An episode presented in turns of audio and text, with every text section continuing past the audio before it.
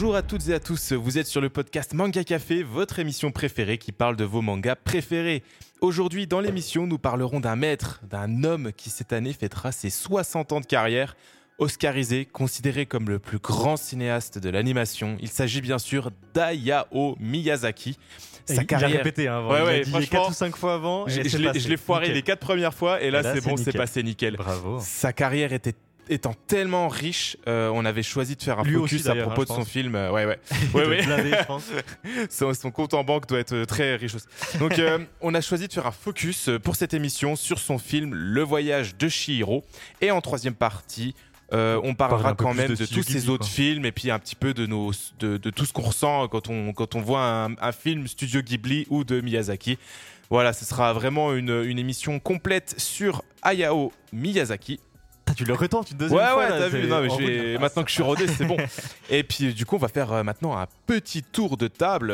Et euh, bien sûr, on devait avoir Sylvain, mais il viendra un petit peu plus tard. Ouais, il est à la bourre, hein, comme d'hab. Hein, et, euh, et, heureusement, on a des mecs comme Théo qui sont vraiment tellement investis qu'ils ont ramené toute la famille euh, autour de la table.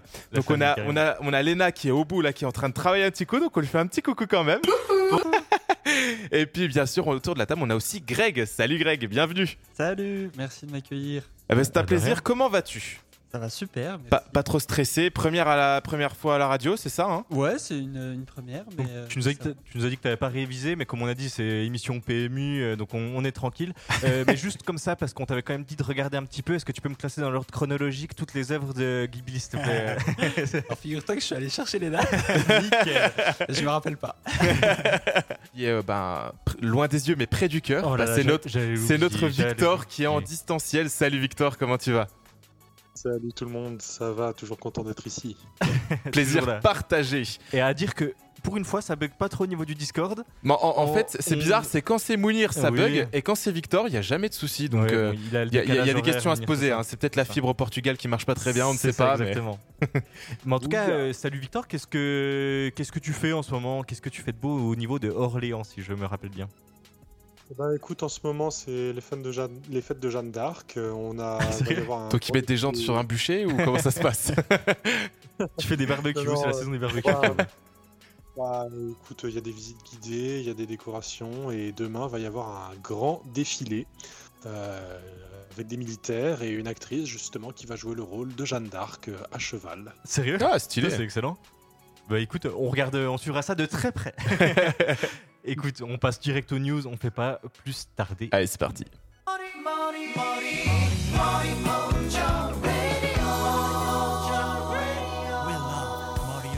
Alors commençons ces news avec euh, une suite qui va plaire à notre cher Mounir, euh, lui qui est fan de tout ce qui est manga de baston. On a donc la suite de Kengan Ashura qui s'appelle Kengan Omega.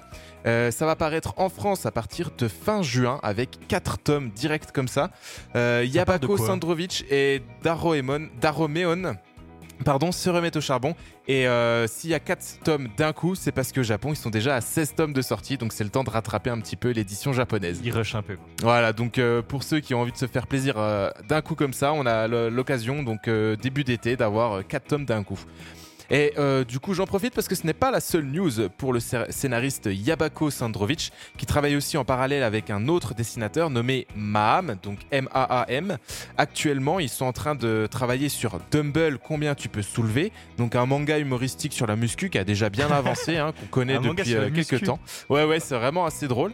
Euh, c'est une fille qui, voilà, qui veut euh, se faire un petit, un, un, très beau body, donc on est vraiment dans le culturisme et dans l'esprit, voilà, perte de poids et prise de masse musculaire. Et du coup, euh, en même temps que ce manga Dumble, combien tu peux soulever, il démarre aussi une nouvelle œuvre nommée Isho Senkin, qui cette fois traitera de combats clandestins féminins. Donc euh, voilà, c'est euh, assez atypique. Généralement, euh, on voit que de la baston entre mecs. Donc là, ce sera l'occasion de voir des, des, filles se mettre sur la tronche aussi. Bien sûr. Donc voilà, comme ça, équité euh, parfaite. Nickel. Heureusement que Mounir a pas fait une blague sur euh, les autres mangas où il y a des filles euh, qui font de la cuisine ou je ne sais pas quoi. Merci. Voilà. Qui n'est pas là aujourd'hui. Et dernière news sur la baston avec le manga Coq de baston dont on avait aussi parlé euh, précédemment dans les derniers épisodes. Mais cette fois, c'est à propos de son auteur Shu Sakuraya, pardon, qui débarquera en France du 13 au 16 juillet pour la Japan Expo.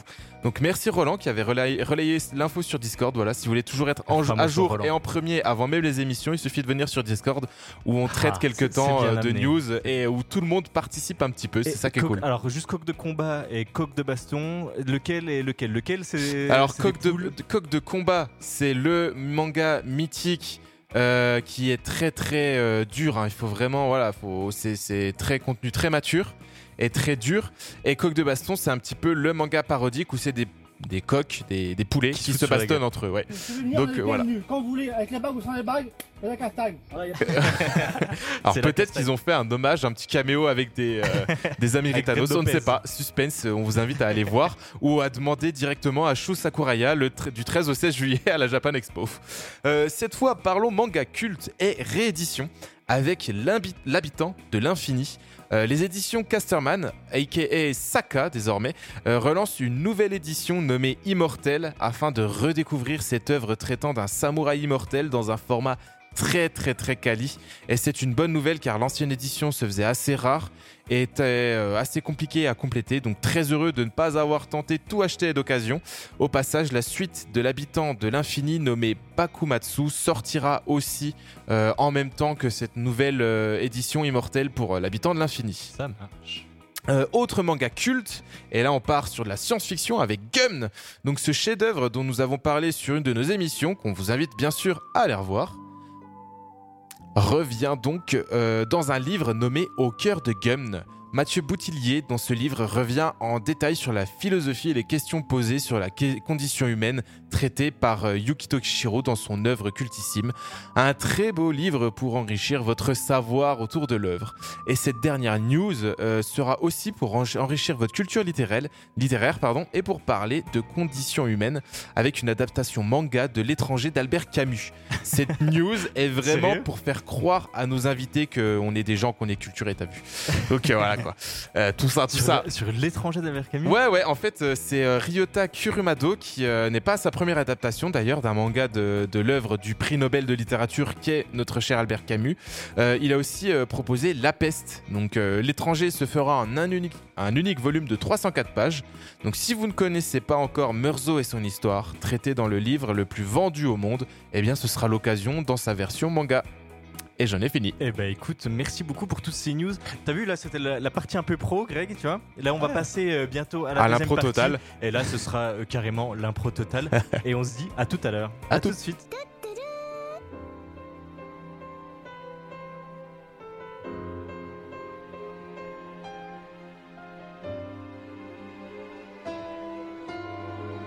Je pense qu'on est tous à avoir eu quelques frissons en écoutant euh, ce petit bout de, de Chihiro, Mm, de tout- cette tout est moustillé. musique. Donc euh, j'espère que vous êtes tous avec nous, euh, frais et dispo pour, pour prendre plaisir à, parler bien sûr de, de Chihiro, du voyage de Chihiro. Donc film de- du studio Ghibli, donc avec le réalisateur Hayao Miyazaki El Grande. El Grande. Un, un film sorti déjà en juillet 2001. Alors, 2000 avril 2002 pour la France, donc ça fait déjà Ah plus ouais, de quand 20 même. ans. Parce que je me souviens qu'on Mm. l'avait vu, euh, je pense, au collège, ou enfin pas au collège ou en primaire, je sais pas quel jour on avait. Attends, 2002. On a, Moi, j'avais ouais. 8 ans. Ouais, 8 ans. Euh, ben, on l'avait vu, je crois, avec les cours, hein, il me semble. et on était vachement petits. euh, et, ouais, et du coup, on en reparlera d'ailleurs, mais je, me- je trouve que c'est peut-être à peine jeune pour comprendre un peu tout ça. C'est compliqué, mais je pense qu'un prof de français assez sadique, parce que vu les livres qu'ils nous font lire, je pense que pour eux c'était voilà, c'était assez compliqué. C'est justement ce qu'il fallait. Pour, Bientôt, euh, ils iront voir l'étranger d'Albert Camus voilà, en, en animé. Elle va recommander le manga à la prof de français, pourquoi pas c'est ça, exactement. Avec la musique de Joe Isayashi, qu'on entend d'ailleurs Yep. euh, depuis tout à l'heure. Qu'est-ce que El ça Grande aussi, El. Grande aussi. Je vois qu'il est en train de faire d'ailleurs, euh, je crois que c'est encore en ce moment, il fait sa dernière tournée. Ah, Alors, soi-disant sa dernière. Alors, on connaît Miyazaki Ouais, pour dire que c'est son ouais, dernier ça, film. Lui dit c'est ma dernière tournée, donc euh, on sait jamais. Mais en tout cas, euh, courez le voir si vous voulez encore avoir une chance de l'écouter. Et d'ailleurs, si tu me permets, d'habitude c'est toi qui fais la petite présentation, etc. Et là, ça va, moi, c'est moi qui va, qui va parler, Oh. mais c'est pas moi qui écrit le texte. Qui c'est? C'est Ah. El Famoso, notre ami ChatGPT. je voulais te faire la blague. Je voulais te faire la blague justement. Et, et en fait, il m'a fait un truc, mais euh, quali de, de fou. Et, enfin, quali de fou. Tu en jugeras par toi-même. en fait, si tu veux, je lui ai demandé, je lui ai dit clairement, euh, on va faire une émission de manga. Est-ce que tu veux nous faire une présentation de euh, Miyazaki et de ses œuvres, en sachant qu'on va parler du voyage de Shihiro? Et euh, on, a, on a concocté un petit truc. Et au début, c'était vachement sérieux. Du coup, je lui ai dit détends-toi un peu plus sur le langage. Il s'est détendu. Je lui ai dit redétends-toi encore un peu plus. Voilà, bien qu'il comprenne l'univers manga café. Et écoute, je vais te dire ce qu'il m'a dit. Vous êtes prêts? Allez, c'est parti. Hey, salut les amis Aujourd'hui, on va parler d'un mec tellement cool que les studios Ghibli ont été créés par lui, Hayao Miyazaki. Miyazaki est né en 1941 à Tokyo et il a commencé à dessiner dès son plus jeune âge. À 17 ans, il a commencé à travailler pour un studio d'animation où il a appris les bases du métier, mais c'est en rejoignant le studio Toei Animation que sa carrière a vraiment décollé. En effet, il a participé à la création de certaines des plus grandes séries animées japonaises telles que Lupin III et Conan le Fils du Futur. Mais c'est en 1985, avec la sortie de Nausicaa de la Vallée du Vent, que Miyazaki a vraiment commencé pardon, à se faire un nom en tant que réalisateur. Ce film a été un énorme succès et a même permis de créer les studios Ghibli qui est devenu une référence dans le monde de l'animation. Les films de Miyazaki sont célèbres pour leur beauté visuelle, leur musique envoûtante et leurs personnages attachants. Mais saviez-vous que Miyazaki était un grand passionné d'aviation? En effet, il est pilote amateur depuis de nombreuses années et a même créé un manga sur le sujet intitulé Le vent se lève. Bon, un manga, c'était une animation, mais on te pardonne. Miyazaki est également connu pour être un perfectionniste méticuleux qui accorde une grande importance aux détails dans ses films. Par exemple, savez-vous que dans Mon voisin Totoro, il a, en fait, il a fait en sorte que les mouvements de la queue de Totoro soient synchronisés avec la respiration du personnage C'est fou, non? C'est lui qui a dit ça. C'est fou, non C'est lui qui a dit ça. Enfin, Miyazaki est aussi un fervent défenseur de l'environnement et de la paix dans le monde, ce qui se reflète dans ses films. Dans Princesse Mononoke, par exemple, il met en scène un conflit entre les humains et la nature et montre les conséquences désastreuses de la destruction de l'environnement. Voilà les amis, vous savez tout sur le grand Hayao Miyazaki, un réalisateur talentueux, un passionné d'aviation, un perfectionniste méticuleux et un fervent défenseur de l'environnement, de la paix. Bref, Hayao Miyazaki, c'est un putain de boss de l'animation japonaise et on en est tous fous. Je te jure que c'est lui qui a dit ça. Fr- Franchement, je suis C'est- sûr que Combini et Brut, ils font, euh, ils, font tout le texte Mais avec bien eux, sûr, hein. bien sûr, C'est obligé, ça. parce Eux, que ils ça colle juste trop, ça. Mais d'ail- d'ailleurs, il y, a- il y a de plus en plus d'articles. En fait, quand tu tapes sur Google euh, euh, euh, rechargement de la réponse ou je sais pas quoi, euh, c'est tu peux savoir que ça vient de, Ah, de, cool. ChatGPT parce que souvent les gens ils font des copier-coller et ils prennent le petit bouton re- regenerate re- Ce qu'on response ce qu'on faisait dedans. tous au lycée avec la Exactement. page Wikipédia Exactement. pour, euh, pour nos et des trucs nos assez gros, français. genre Orange, euh, des descriptions euh, sur Amazon et tout comme ça, c'est tout fait par ça. Enfin bref, là pour le coup, je trouve que ça va, c'était plutôt pas mal. On a presque Bon, plus besoin de faire on a bien, l'émission. on a euh, perdu bon. notre taf, quoi. Et On a perdu notre taf, mais par contre, on a gagné un invité.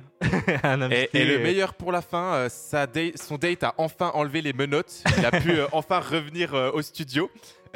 Enfin, oui. Le meilleur pour la fin, je sais pas trop. Ouais, ça, voilà. Installe-toi, mon petit Sylvain. Salut. Sylvain, vite, dis salut. Bonjour. Parfait. Écoute, t'arrives pile au bon moment. euh, on parlait de, de Miyazaki. Euh, vu que toi, t'as- j'imagine, t'as eu le temps de voir euh, Voyage de Chihiro, du coup, vu qu'on en parlait. hein Non. Et voilà. du coup, là, tu vas me faire pendant une minute une petite, euh, une petite excuse à tous nos auditeurs. euh. Alors attends, il arrive, il fait sonner son téléphone dans les trucs. Il a pas vu le film. Non, là, faut que tu t'excuses. Excuse-toi Attends, solennellement devant tous les Alors, je auditeurs. m'excuse sonalement, je me mets en mode avion. Deux secondes. Ah, bon, écoute, on te pardonne. Et là, on disait oui que ChatGPT faisait un taf euh, nickel. Euh, en tout cas, pour la présentation, je pense qu'on est bon. Et euh, on va un peu résumer euh, le voyage de Shihiro. Est-ce que je te prends un peu par surprise et Greg, tu serais capable de nous le résumer en allez, 30 secondes, euh, le voyage de Ah, Shihiro? sadique. Allez, Allez, je suis sadique. Vas-y, go. Alors, euh, on a euh, une famille euh, japonaise euh, qui part euh, en vacances, si je me sens bien, ou qui déménage. Non, je crois qu'il dé- il déménage. Et sur le chemin, euh, on voit la petite Chi- Chihiro qui, qui s'égare un peu. Ouais. euh, ses parents la suivent. Euh, soyez indulgents. ça, ça fait un moment que je l'ai- ça fait un moment que je l'ai pas vu et j'ai une mémoire de poisson. Mais Et il y a Victor, j'entends là sur le Discord, qui s'excite pour pouvoir te, te couper en te disant que t'as faux. Attends, attends, Victor, on le laisse se débrouiller, on verra après. Voilà, on va, on va corriger les détails. Mais bon, dans l'ensemble, ils, ils arrivent, ils passent dans un, dans un univers euh, un peu différent, Parallèle, ouais. parallèle, voilà, c'est ça. Et hum, ses parents, euh, ça c'est quelque chose qui m'a un peu marqué, ses parents se, se jettent sur... euh, Il y a de la nourriture disponible, Sur de la ils se- bouffe, ils ouais. se jettent dessus, ils sont transformés en, en, en cochons. En cochon, il a spoil la transformation des cochons. Voilà, ça c'est sorti.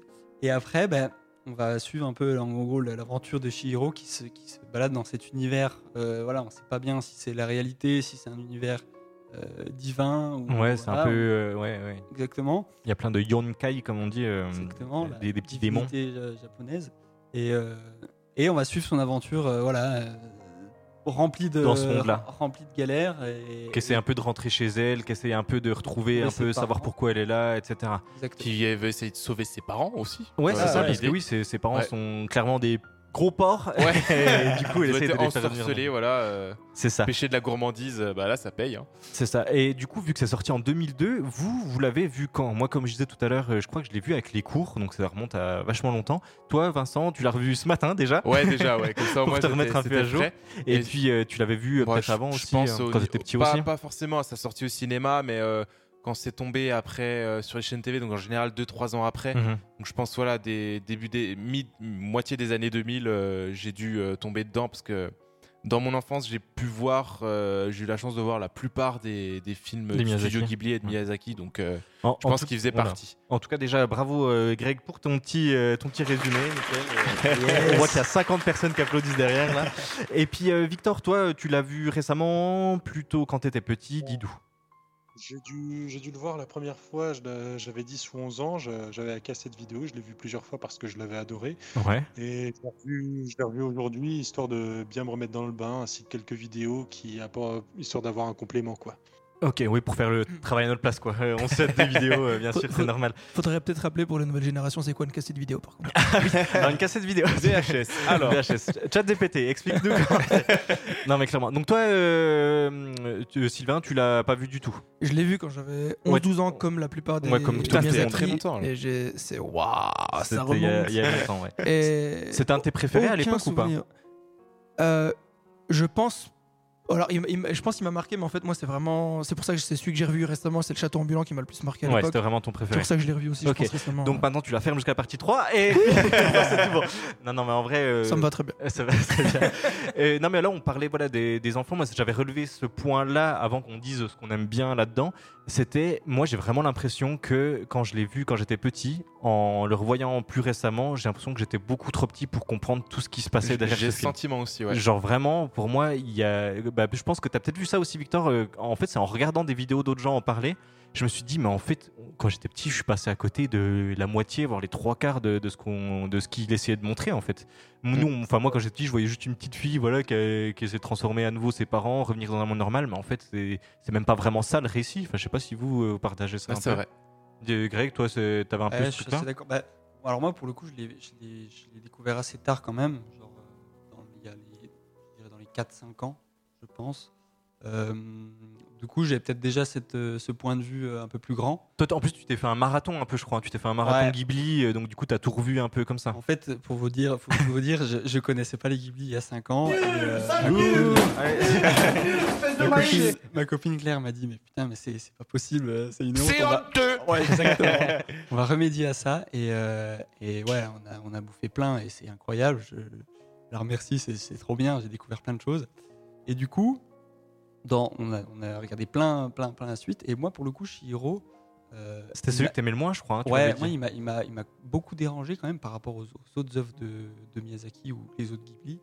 Euh, ouais, il m'a- vraiment fait quelque chose. euh, Mais fait quelque chose, du coup, c'est intéressant. Dans, dans quel sens il t'a fait Enfin, c'était dérangeant C'était. C'était pas vraiment positif. Genre, Ouais. euh, ouais, ça, me- ça me dit, mais genre, je me suis mis à la place de cette petite déjà dans, ce- dans ce monde qui se retrouve toute seule. euh, c'est vraiment, Ouais. euh, ouais, tu, Et- Et puis on voit clairement pas beaucoup de joie dans tout le truc. Enfin, genre, elle est, elle est livrée à elle-même, elle travaille un peu de force. D'ailleurs, on y reviendra. Il y a, il y a des parallèles à- avec la société euh, d'aujourd'hui parce que là, on- elle travaille dans des bains un peu de force euh, via une grand-mère qui, qui, le, qui la, oui, la force à travailler dans les bains. Et les bains au Japon, ça a une connotation très euh, sexuelle. Et en fait, c'est vraiment. euh, ça, pareil, je le connais, je savais pas quand j'étais petit, bien sûr. Mais en fait, quand tout l'univers là, des bains euh, dans, dans, dans le voyage de Shiro, en fait, c'est ça symbolise tous les travailleurs du sexe. Et Ah, en fait, quand tu étais dans, à l'époque, donc il y, a, il y a très longtemps et encore assez récemment au Japon, il y avait voilà, des, des filles qui étaient vendues pour euh, subvenir aux besoins de leur famille. Je sais pas si vous avez déjà vu le film Les, Les Mémoires d'une geisha. Et en fait, Ouais. c'est ça, c'est clairement ça. C'est euh, une fille qui est vendue à des bains pour euh, des faveurs en échange d'un tout petit salaire pour subvenir aux besoins de sa famille. Et du coup, en fait, là, Shihiro, c'est clairement ça. c'est clairement ça. Et euh, tu peux le voir carrément devant les, les bains. Il y a un, un- mince, un- pas un katakana ni un hiragana, un kanji. Un kanji qui symbolise euh, les bains, mais c'est vraiment euh, les, pas les bains euh, juste euh, publics comme ça, c'est vraiment les bains avec des faveurs derrière. Donc tu le vois clairement, c'est dit, dit explicitement quoi. Ah ça tu vois, je l'avais jamais remarqué. ouais, J'avais vu ouais, le côté onsen pour la purification. Ouais, c'est ça. et clairement. puis onsen, mais différent des onsen que tu as dans, dans le Japon. Là, c'est plus un onsen industriel. Tu vois, tu sens le côté industriel d'un truc qui se fait en masse, tu vois. Et ben justement, ça vient compléter ma deuxième anecdote. ça sert, hein, tu verras Victor, je pense que tu as vu aussi certaines anecdotes que je vais dire. Mais euh, en fait, les bains, ils symbolisent aussi euh, le studio Ghibli. En fait, c'est- il a dit clairement que la mamie, alors euh, comme vous savez, Yubaba. je- Yubaba. voilà, Yubaba, j'oublie tous les noms. En fait, la mamie, ça représente le producteur, donc le directeur de la société des Ghibli. Et puis Donc en, lui, fait, en fait. non, non, justement, Ah. lui, en fait, c'est le, le personnage, tu sais, qui a les mains partout, qui est un peu en Euh, mode oui. araignée avec les différents bras. Parce qu'en fait, il dit que le producteur lui demande de tout faire, tout ce qui est exécutif, et lui, il est obligé de se créer Ka- des nouvelles. Kamaji, Voilà. pour le prénom. Kamaji est obligé de se créer des nouvelles mains pour pouvoir un peu subvenir à tous les besoins du studio. Et en fait, c'est lui. Du coup, euh, vraiment, il y a un parallèle entre tout ça. euh, je trouvais ça vachement Ah, intéressant. vraiment cool ça. Voilà. Ouais. Et merci aussi ChatGPT d'avoir trouvé quelques anecdotes. non, non, non, pour le coup, je vais vérifier les sources. Et effectivement, Ça- c'était ça. Parce que ça, pour le coup, qu'on soit petit ou soit grand, on, On peut pas savoir. on- ouais, hein. On peut pas le savoir, On peut mais en pas fait, avoir ces c'est détails. c'est- c'est ça qui est bien aussi avec euh, Miyazaki, c'est qu'il fait beaucoup, beaucoup d'interviews. Euh, on parlait récemment de plusieurs euh, euh, auteurs raconter, où ouais. c'était un peu compliqué d'avoir des infos sur, sur leur œuvre. Là, pour le coup, Miyazaki, il fait des tonnes d'interviews, il répond aux fans, etc. Et du coup, c'est un peu comme Harry Potter. euh, J.K. Rowling qui répond tout le temps à tous ses fans pour un peu montrer le lore, et ben lui il fait vraiment pareil avec ses films aussi. Mm. Et puis bah là, l'anecdote aussi des onsen, c'est que le côté typique traditionnel, c'est quand il revenait en pas des camps de vacances, mais il, il avait une petite euh, retraite estivale Mhm. et il y avait euh, cinq filles du même âge que Shihiro et justement il disait euh, voilà euh, c'est elles qui m'ont inspiré et je Bien voulais sûr. vraiment faire cette histoire pour elles et dans cet univers-là un peu traditionnel euh, se redécouvrir un petit peu la tradition japonaise exactement ça, oui. parce que même lui, il était un peu fourvoyé parce qu'il y avait le passé militaire du Japon, etc.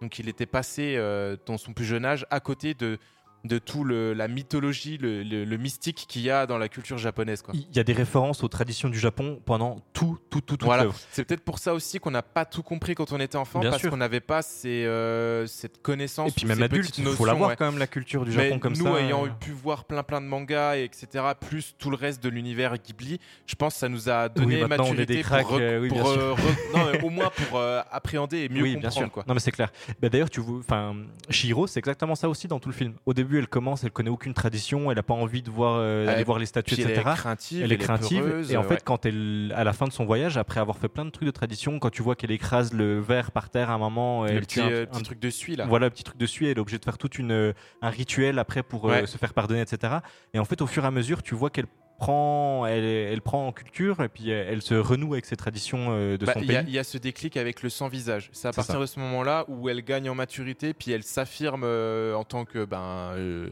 jeune fille, on va dire. Ouais. Donc euh, voilà, il y, a- il y a vraiment ce passage-là. Ce ça qui est cool avec Shiro aussi, c'est que par rapport à tous les personnages féminins dans tous les films Studio Ghibli, euh, elle, elle, euh, elle est vraiment différente. Déjà, dans- elle a une petite bouille, tu vois, de préado, de 10, euh, 10 ans. 12 ans, tu 10 vois. ans ouais. Donc euh, d'habitude c'est plus soit plus petit, soit plus vieux, mais euh, des filles plus affinées qui sont tout de suite fortes ou euh, en confiance, Mm. avec beaucoup d'assurance. c'est ça Là c'est tout l'inverse. et d'ailleurs il a beaucoup de personnages féminins on en reparlera dans la Oui, partie c'est 3 vrai. mais Mm. il est à fond sur voilà bah, l'émancipation de la femme avec les bah, rôles Yubaba, importants, avec etc. Rin qui Oui, chapeaute sûr. un petit peu Shiro, donc Shiro qui s'appelle Sen après c'est ça dans, le, dans le film parce que justement dans le côté industriel qu'on disait, il y a la perte d'identité, on se Mhm. noie dans la masse, puis euh, pour essayer de se réaffirmer et de se réapproprier son prénom, elle va devoir travailler et puis euh, prendre en confiance aussi quoi. C'est clair. Et puis, alors moi, je, je- parce que donc du coup, Greg, c'est un ami d'enfance euh, depuis la maternelle. Et ben, j'essaie de me redire depuis la maternelle jusqu'au au jour où j'ai vu Shiro. Je me dis, j'ai pas trop de personnages comme ça féminins aussi importants qui me qui m'ont marqué et que voilà, je me dis, ils ont un rôle capital quoi. C'est toujours des seconds rôles. Ouais. Des accompagnateurs de, du, du personnage principal. J'ai jamais vu voilà un truc en, où c'est le cas, personnage principal. c'est de ça. Ghibli, Euh, désolé, Ghibli, quoi. Totally Spies. Ah ouais, mince. Ouais, sauf qu'elles sont dirigées par Jerry au-dessus. voilà, dommage, dommage. Le voilà. patriarcat. Désolé pour toi. Non, mais en vrai, euh, exactement. Bon, après, avant de vous asséner il y a encore. Dora aussi. Mais, euh, Ah oui, Dora l'exploratrice, euh, c'est pas les mêmes rêves. Il y, a- y une, une meuf avec des couettes là qui était super forte. Bah, tu vois, rien que le fait. Ah. Fifi Brin d'acier. Fifi bras d'acier, mon gars. Mais tu vois, rien que le. transition. Bonne transition. Énorme transition parce que Miyazaki, je te laisse le dire, euh, Victor, vas-y. Fais-toi plaisir. Eh ben, écoutez, il s'avère que Miyazaki a voulu adapter Fifi Brin d'Acier en film d'animation. C'est excellent d'avoir trouvé ça. Comme par hasard, et donc voilà, encore une autre euh, figure de, de l'animation japonaise, comme quoi ça lui a tapé dans l'œil, et puis qu'il voulait peut-être aussi, euh, c'était pour ça peut-être qu'il voulait en faire une animation, parce que c'était un personnage féminin fort, euh, C'est ça. fort pour lui. Euh, et ben, avant de vous asséner encore avec euh, plein d'autres anecdotes que j'ai trouvées par-ci par-là, euh, Greg, toi, qu'est-ce que t'as, t'as- du coup, il y a des trucs que tu as trouvé dérangeants, mais qu'est-ce que tu as bien aimé dans, dans Shiro et peut-être du coup euh, un peu plus dans l'univers Ghibli, mais là pour Shiro euh, en particulier? Ouais, alors déjà, comme, comme tous, les, tous les Miyazaki, euh, les images sont fantastiques. Images, son, c'est c'est superbe. Et euh, C'est de toute beauté. Vas-y. Sinon, euh, bon, il y a le personnage de, de, de Haku que, moi, qui m'a qui m'a beaucoup fait. Qui se transforme en dragon, hein, c'est Ouais, lui exactement. Ouais, ouais, d'ailleurs, le dragon est tellement stylé. Le spoil. Voilà. Le spoil, voilà, la transformation. Voilà. Bon, après, ça fait 20 ans, on va dire que. Bon, on- vous avez on- 20 on les 21 ans pour, euh, pour Vous- trouver. donc Vous m'avez pas Les autorisé à spoiler Akira, donc je vois pas. Oui, c'est vrai. C'est vrai, c'est vrai. Ouais, c'est vrai. Mais ouais, donc bah, forcément les images, je pense que c'est un peu ce qui ressort, euh, ce qui ressort tout le temps. euh, C'est vraiment les images en point qualité euh, Bah, le plus. C'est ça qui nous a sans doute fait aussi tomber amoureux de, de- de l'animation japonaise en général. C'est parce qu'on est tombé sur des trucs très très quali dès le départ. Tu tombes là-dessus, tu fais euh, une folie. C'est comme les Disney en termes d'animation. T'as Disney et Ghibli dans les années 80, 90, 2000. C'est c'est ces visages-là que tu vas tout de suite avoir en tête et tu vas dire waouh, enfin ça marque. Et là, je ont travaillé un peu de, peur, de, de pair, pardon. Genre c'était euh, Disney qui distribuait les films euh, Ghibli euh, ouais, ils c'est ça, ouais. Donc Bah, par exemple, pour, pour le voyage de Chihiro, Ouais. Disney a investi 10% de la somme pour la production et pour aussi se garder les droits de diffusion aux États-Unis, tu vois. Et, Donc, et- et ça va encore plus loin parce que on parlait de beauté. Euh, Est-ce que vous saviez que c'était la première fois que euh, Miyazaki il utilisait des images de synthèse? Euh, entièrement dans son film Avant, il faisait toujours de l'animation 2D, donc avec que des plans 2D. Et là, en fait, pour la première fois, il a utilisé des images de synthèse. Il y en a beaucoup dans le film. D'ailleurs, il- je vais parler d'une scène. Je pense que toute personne qui a vu Shihiro va s'en rappeler. Vous savez la scène où Shihiro elle court dans les, c'est dans, dans les fleurs là, dans le champ de fleurs. Elle court et tout le décor il vient en arrière et ça Ouais. va un peu à fond comme ça. Et ben ça, ça a été fait en image de synthèse. La- L'image de toute fin quand elle, euh, il y a un peu une caméra qui survole euh, au-dessus de, de- de- de la grand-mère et puis de, de Beau euh, au-dessus. Et ben tout ça c'est fait en image de synthèse aussi. Et vous verrez que dans tout le film, on en reparlera, mais il y a une dualité comme ça entre le passé, le futur, euh, les, les traditions, et tout ce qui est euh, moderne, et même pour lui-même, du coup, euh, son amour pour l'animation 2D et euh, les nouvelles techniques d'animation qui lui permettent de faire des trucs qu'il n'aurait jamais pu faire en 2D. Et je trouvais ça vachement, vachement cool. Vachement Mm. cool. Puis bah, il a quand même gardé tout, tout le côté euh, artisanal. Ah, bah, bien et sûr. Ce mélange-là, justement, va faire. Voilà, ça, ça, c'est pas comme euh, maintenant où on fait de la CGI pour économiser. Ah non, on va pas comparer à Jean, euh, on va pas Mais comparer là- à Jean là- en CGI avec là, ça. quoi. par contre, ils utilisent la nouvelle technologie à disposition pour euh, Pour faire des choses qu'ils n'auraient pas pu voilà, faire en 2D. Quoi. améliorer et puis vraiment transcender encore plus le, le dessin en papier au départ. Quoi. Exactement. Mais oui, il est quand même attaché à cette tradition. Et j'avais vu un truc, c'est drôle. il était vachement pote avec euh, un des patrons de, de Disney d'ailleurs, Mhm. euh, parce qu'ils ont beaucoup parlé ensemble. Et, et c'est eux qui lui ont montré un peu les techniques d'animation 3D, etc. Et euh, quand il y a Totoro qui est sorti, il était un peu vénère parce qu'il y avait des choses qui avaient été traduites différemment que lui aurait traduit en Ah, japonais.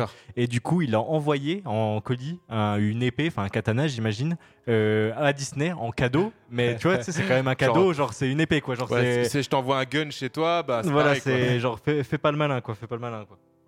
Et du coup, je trouvais ça vachement, euh, vachement sympa. Euh, Victor, toi, qu'est-ce que qu'est-ce que t'as aimé dans euh, Voyage de Shiro Dis-nous tout. Euh, J'allais vous faire part euh, de deux trois anecdotes que j'ai apprises euh, juste avant. Ah, c'est l'épisode d'anecdote là. Là, on y va. C'est y vrai va à que bah, c'est l'occasion. hein. Euh, genre, tu parlais justement du kanji euh, sur ses bains euh, industriels, Ouais. mais aussi où il y a de la compagnie et tout ça. Bah, il s'avère que Jiraiya dans Naruto a ce signe-là sur son bandeau frontal. C'est Ah, exactement le ouais. même euh, le même kanji qui est utilisé pour euh, pour ça. D'où euh, la connotation un peu sexuelle quand même. Tu le, tu le comprends voilà. du coup quand tu vois Jiraiya. C'est quoi? Est-ce que t'en avais d'autres? Euh, J'ai appris que oui, euh, comme, comme tu as dit, euh, les mémoires d'une geisha, bah, en fait, les geishas changent de nom quand elles sont vendues, et justement, d'où le fait que Shihiro euh, se renomme Sen. D'ailleurs, ce passage de Shihiro à Sen, c'est parce qu'en fait, il y a un kanji dans son nom qui veut dire mille, et en fonction du contexte, mille se dit chi ou sen. Ouais. Ouais, c'est ça. Et je coup, crois que sense, euh, la particule veut dire fantôme ou euh, un truc comme ça aussi. Ouais, mais, euh, je là, crois que je suis moins. Ouais, et puis l'autre, euh, celle qu'il en- qu'elle enlève de son nom, du Voilà. coup, c'est euh, la recherche. Donc Mm. la recherche de soi, etc. Ouais. Et du coup, vu que tu enlèves le kanji de la recherche, et bah, du coup, en fait, c'est pour la, la, la faire rester dans le bain sans qu'elle puisse se rechercher en tant que, que, que petite fille. Quoi. Ils ont été jusqu'au boutiste C'est là-dessus. c'est vraiment trop bien. Et je pense que du coup, en fait, avoir vu toutes ces anecdotes-là, moi, j'ai envie de le revoir juste pour, euh, pour me dire, ah bah tiens, ça, ça a été fait en 3D. Ah, ça, euh, j'ai la, Mm. la petite ref, pourquoi elle est comme ça, etc. Et je trouvais ça euh, vraiment, euh, vraiment cool à relever. Euh, toi, Moi, ouais, d'y voir. Ouais, je voulais dire que ce, qui- ce que j'avais apprécié, c'est que c'est marrant, il y a un côté un petit peu Alice au pays des merveilles, euh, vu qu'on parlait de Disney, bah, il y a une sorte d'équivalent dans le fait, euh, ouais, elle passe dans un autre monde, elle doit Ouais, c'est vrai. euh, Ouais, c'est vrai. Euh, dans Alice au pays des merveilles, je l'ai revu récemment.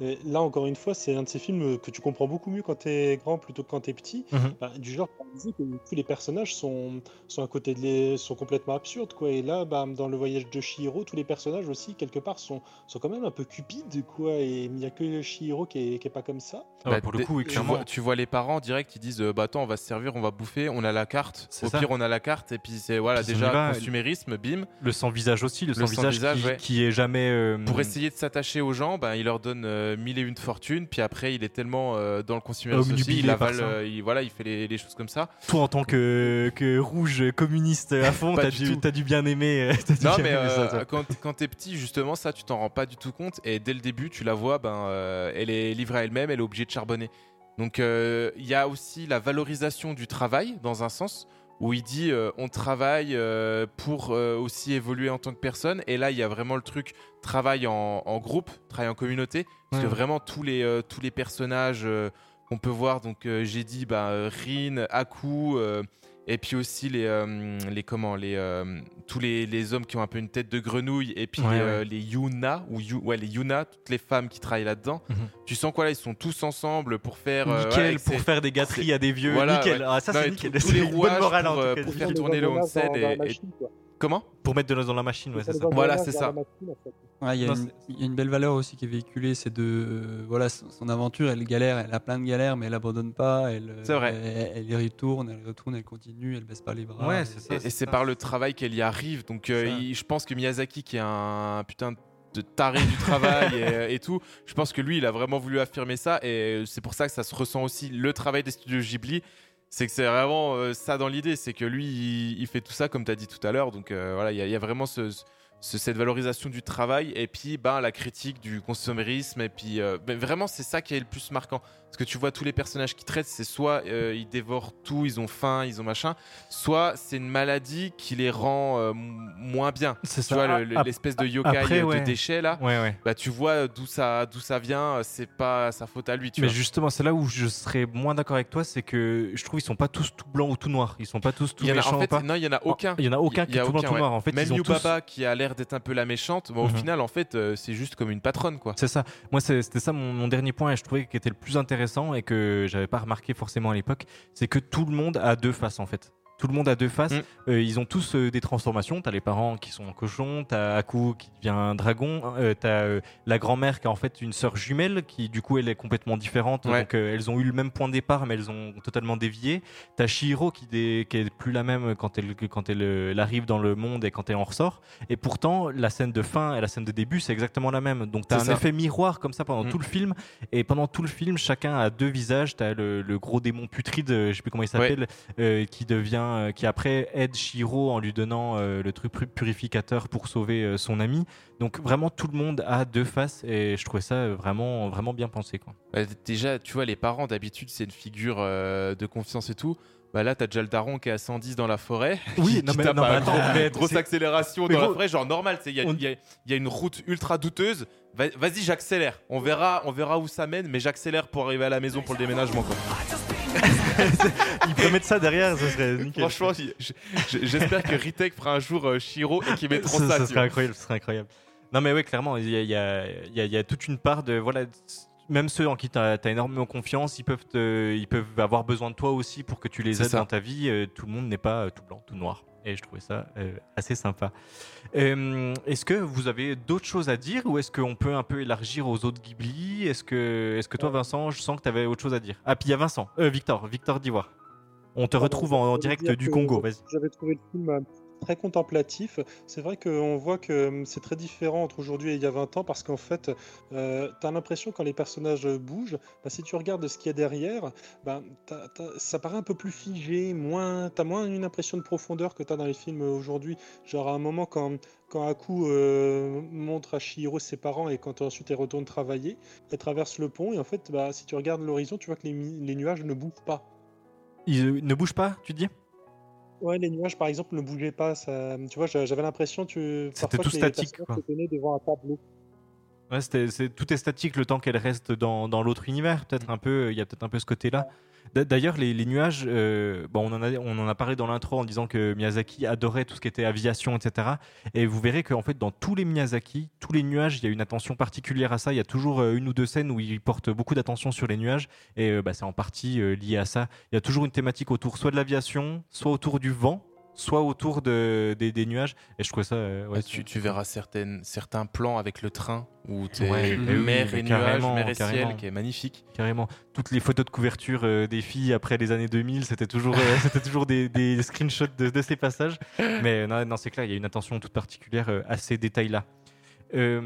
D'Ivoire, euh, Vincent, je, Ouais. je sens que Il y, aurait tellement, mais en fait, juste. trop de choses à dire. Ce qui est intéressant, c'est qu'on n'a pas besoin de savoir tout ça. Tu peux juste, euh, ce film, tu peux juste te poser, avoir aucune notion, être comme disait Victor dans le contemplatif, et tu te laisses porter par le truc. Alors, euh, moi, je sais que j'ai essayé de faire montrer ça à ma copine, qui est pas forcément très axée sur la culture japonaise. Ouais. Euh, elle était à peine dérangée parce qu'elle comprenait pas tout. Donc, euh, elle, d'autres elle- films Ghibli, elle aurait elle, préféré. voilà, peut-être ça, ouais. Tu peux te perdre ou tu peux, voilà, mais si t'es juste dans le contemplatif et que t'as envie de voir juste des belles choses poétiques, ça, en fait, calmes et poétiques, c'est trop le, c'est trop le film. Quoi. on entend les musiques de Joe Isa- Isayashi derrière. Au final, même tu coupes l'image, t'as le son là qui est incroyable derrière, tu peux te laisser porter par ça. T'enlèves le son, tu laisses juste les images, tu peux te faire porter par les images aussi. C'est ça. C'est ça qui est vraiment, euh, vraiment cool. Euh, et d'ailleurs, on va sûrement en reparler quand on parlera des autres Miyazaki. Et moi, j'ai encore euh, une ou deux petites surprises euh, à, à vous, à vous faire parvenir pour la troisième partie. Et puis, on aura l'arrivée d'El Grande Sylvain dans, dans la troisième partie également. Oula. moi, je, moi, je peux rien vous faire parvenir, hein, comme il dit. Bah, super. En tout cas, ça donne envie d'écouter la partie 3. Euh, écoutez, à tout à l'heure. On se dit à tout bientôt. À toutes.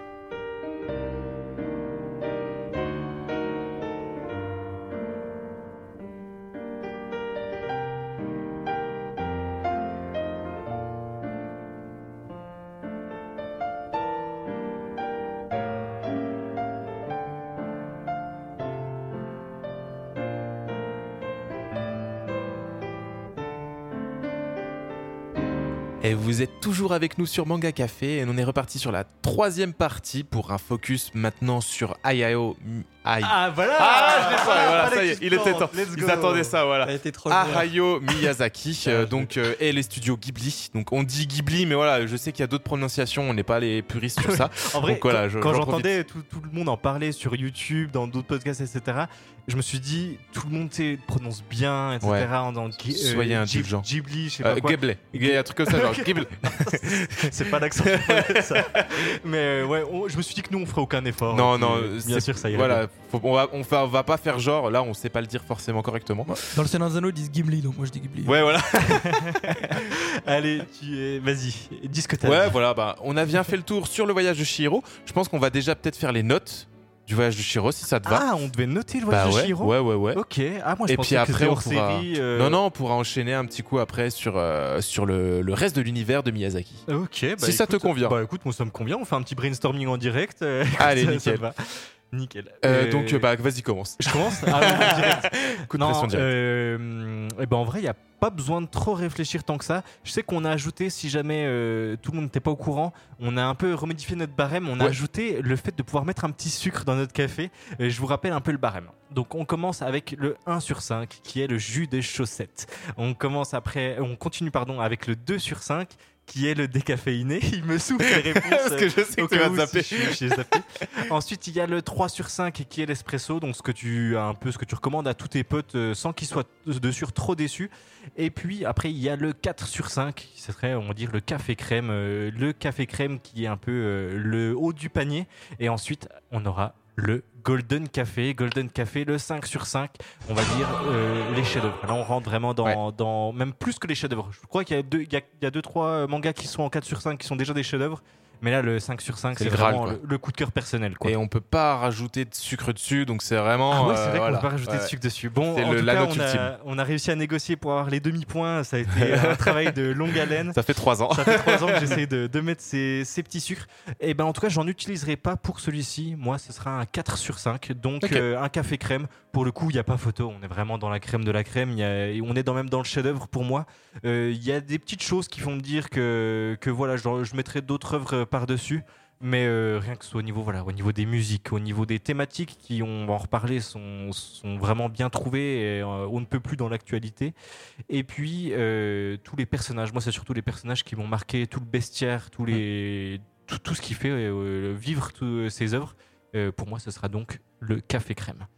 Ensuite, bah, est-ce que toi, tu te sentirais d'y aller? Est-ce que tu as retenu un peu le barème? Je te, je te laisse y aller. Ouais, ouais, je pense que hum, je vais peut-être être un peu dur, mais moi, c'est mon ressenti. Je pense que je vais aller sur l'espresso.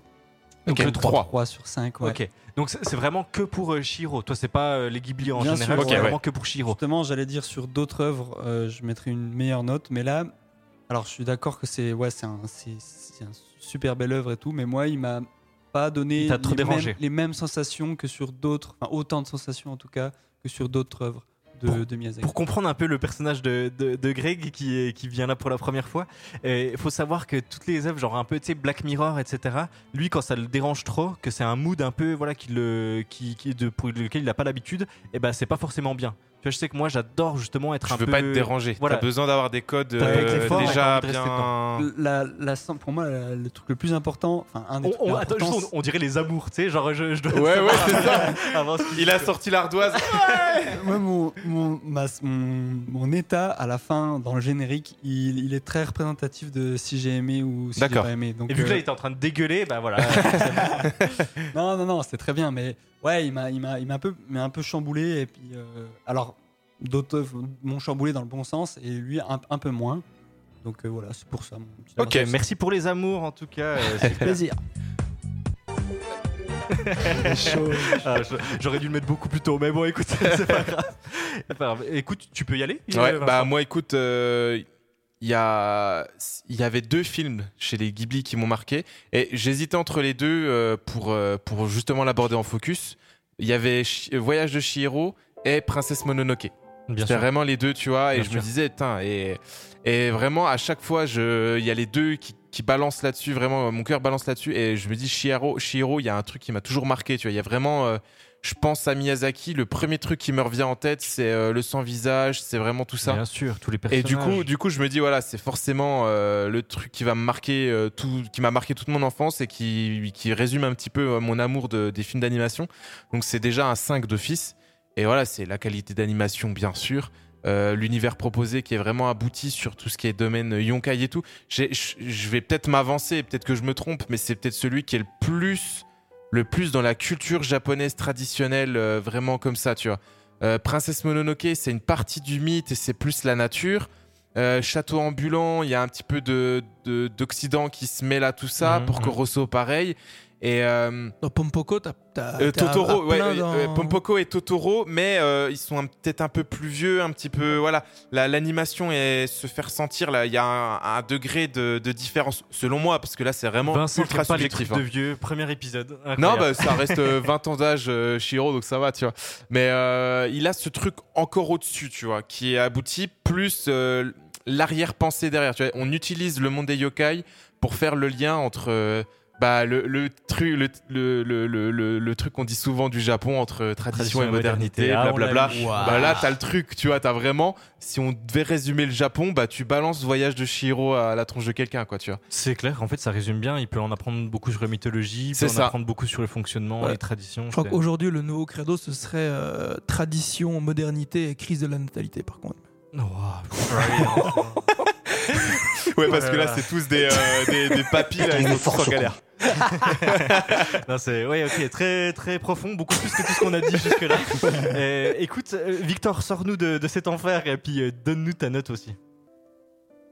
Les, les- Ah. vous- je vous entends là à nouveau. Wow Il était. On a récupéré Victor. Je sais pas ce que t'étais en train de faire, mais c'était une reprise assez bizarre. Vas-y, euh, Victor, donne-nous ta note. Bah écoutez, euh, moi, euh, j'ai pas de raison de lui enlever des points, alors je vais lui mettre euh, 5. Parce que oui, l'atmosphère, les couleurs, je crois que c'est après le château ambulant, euh, ouais, c'est donc du coup c'est le deuxième euh, studio Ghibli que j'ai vu. Et puis, euh, chose qui me fait, euh, t'as cité Princesse Mononoke tout à l'heure. Ouais. Euh, je vais t'avouer que Shihiro me plaît un petit peu plus que celui-là et que celui et que Nausicaa de la vallée du vent. Ok. Euh, parce qu'il n'est pas violent, quoi. Du moins, il est. Il n'y a, pas de scènes qui m'ont paru spécialement violentes. Parce que euh, dans les deux autres films, bah, il y a quand même plein de gens qui meurent, quoi. Et toi, t'aimes pas les gens qui meurent. Et donc, euh, voilà, justement, t'as pas. T'as pas ce côté-là qui, qui avait pu me mettre un peu mal à l'aise. Ok. Et je le rejoins là-dessus Ouais, d'ailleurs. c'est vrai que C'est vraiment ça. c'est euh, peut-être un des moins violents- euh, Princesse Mononoke m'a pardon. Le cahier des charges est rempli. Princesse Mononoke, ouais, comme toi, m'a marqué euh, aussi. Mais comme tu disais, toi, Greg, sur le côté négatif, même si maintenant je dis waouh, tout, mais le sanglier et tout, avec toutes ces plaies ouvertes, c'est traumatisant quand t'es enfant. C'est vrai. Pour vrai. Je trouve là maintenant, euh, je vais vous dire la note. Donc, euh, ça fait une note de 4,25. Ok. Donc, il est euh, Voyage de Shiro est à égalité avec Kingdom. Donc, Ok. ouais, sixième au classement, donc vraiment propre. Ok. Et, euh, et du coup, bah, maintenant, je pense que c'est l'occasion de. On a parlé un petit peu des comparaisons, c'est l'occasion de faire un petit peu le tour de, de- du studio Ghibli. Et justement, pour faire le tour du studio Ghibli, moi, avant d'en aborder un que j'ai adoré, et c'était peut-être, euh, vous allez me rejoindre là-dessus, mon deuxième préféré. Allez-y, enfin, vas-y, pardon, euh, mon petit euh, du Discord, Xia- Xanio, pardon. Et mon film préféré, tout genre confondu, c'est Princesse Mononoke, pour deux raisons, enfin même plus. Alors euh, déjà, il y a les dessins qui sont incroyables, comme les différents films du studio Ghibli, mais il y a aussi l'aventure du personnage d'Ashitaka qui est en quête de paix intérieure, mais aussi l'univers de, Princesse Mononoke qui parle du Japon d'avant avec le Japon euh, post-industrialisation. Euh, le Japon d'avant est représenté via les différents yokai et les esprits de la forêt qui représentent le shintoïsme, et le Japon d'après qui est représenté par l'industrialisation, l'apparition de, du feu, des armes à feu. Et donc euh, c'est quelque chose qui m'a beaucoup touché, et c'est pour ça que c'est mon film préféré. Donc, totalement d'accord, le, le côté nature euh, contre industrie.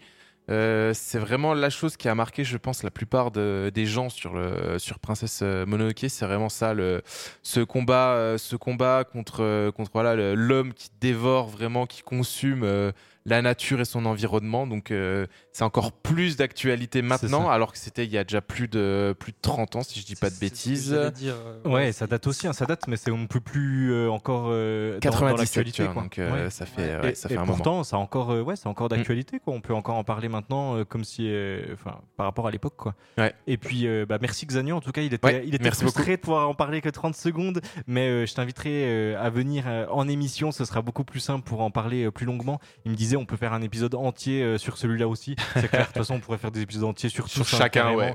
C'est c'est clair. Vous, euh, si on devait faire un top 3 un peu comme ça des, des œuvres de Ghibli, déjà, ce, ce serait quoi? Enfin, en tout cas, euh, pour toi, Greg, euh, si tu as, si as une idée. Bonne question.